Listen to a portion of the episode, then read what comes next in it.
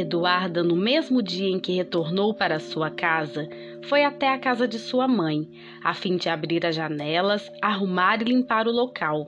Ela precisava se desfazer das roupas de Dona Rosa. Eduarda foi sozinha, preferiu assim. Ao entrar pela porta da sala, ela se emocionou muito. Foi andando por cada cantinho enquanto suas lágrimas escorriam.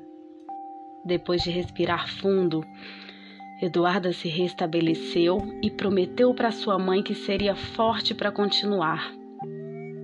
Eduarda prometeu para si mesma que daria todo o amor do mundo a Maria das Dores, como ela havia aprendido com a sua mãe, que foi pai e mãe, que trabalhou duro para lhe dar a vida que ela tinha e principalmente lhe deu todo o amor. Eduarda limpou toda a casa, regou as plantas e guardou as roupas da mãe. Separou uma parte para sua sogra e outra parte para doar nas áreas rurais de Esmero. Dona Rosa não tinha muitas roupas, então não foi difícil organizar. Na segunda-feira, ainda de manhã, a diretora do grupo escolar em que Duda trabalhava a visitou, convidando-a para retornar à sua função. Mas Duda gentilmente recusou, avaliando que queria se dedicar exclusivamente aos cuidados com a filha.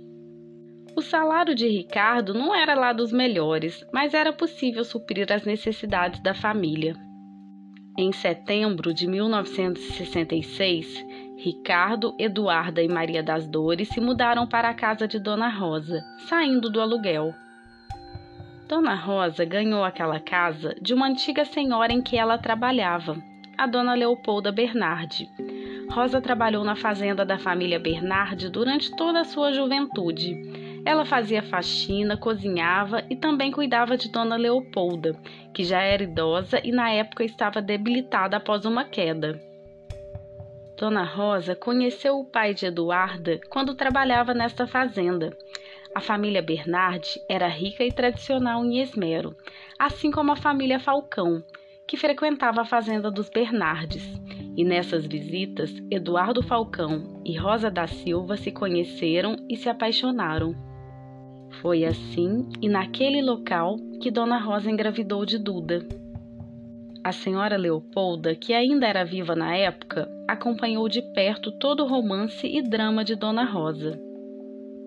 Então, Dona Leopolda decidiu, em comum acordo com sua família, dar a antiga casa de seus pais para Dona Rosa, para lhe ajudar durante a gestação e o futuro da criança.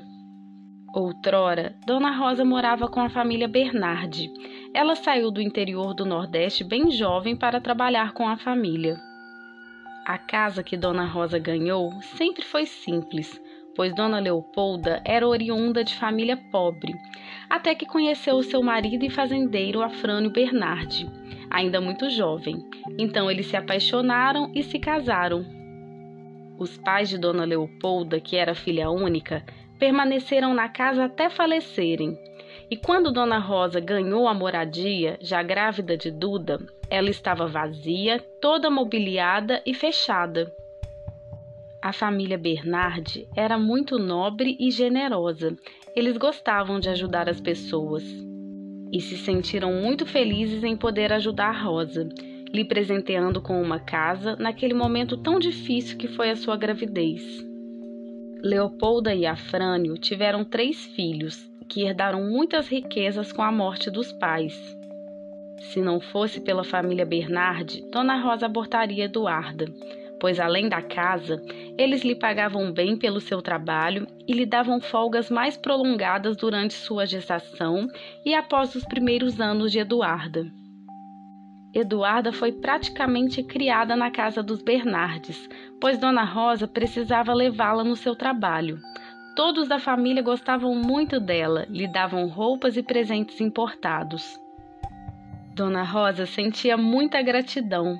Ela parou de trabalhar com a família quando seu Afrânio e Leopolda faleceram. Seu Afrânio morreu um mês após a esposa.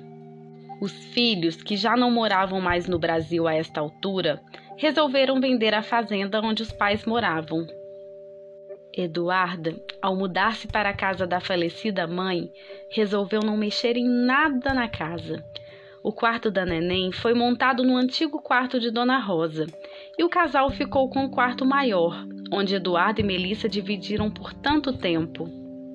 Apesar da saudade doída, tudo ali lhe fortalecia, cada detalhe, as plantas do jardim, o cheiro da hortelã, os pratos e canecas azulados de sua mãe, as panelas de barro no fogão de lenha da varanda, a moringa de barro para conservar a água sempre fresquinha, o banquinho do quintal na entrada, ao lado da pitangueira, que foi plantada por Dona Rosa com tanto carinho.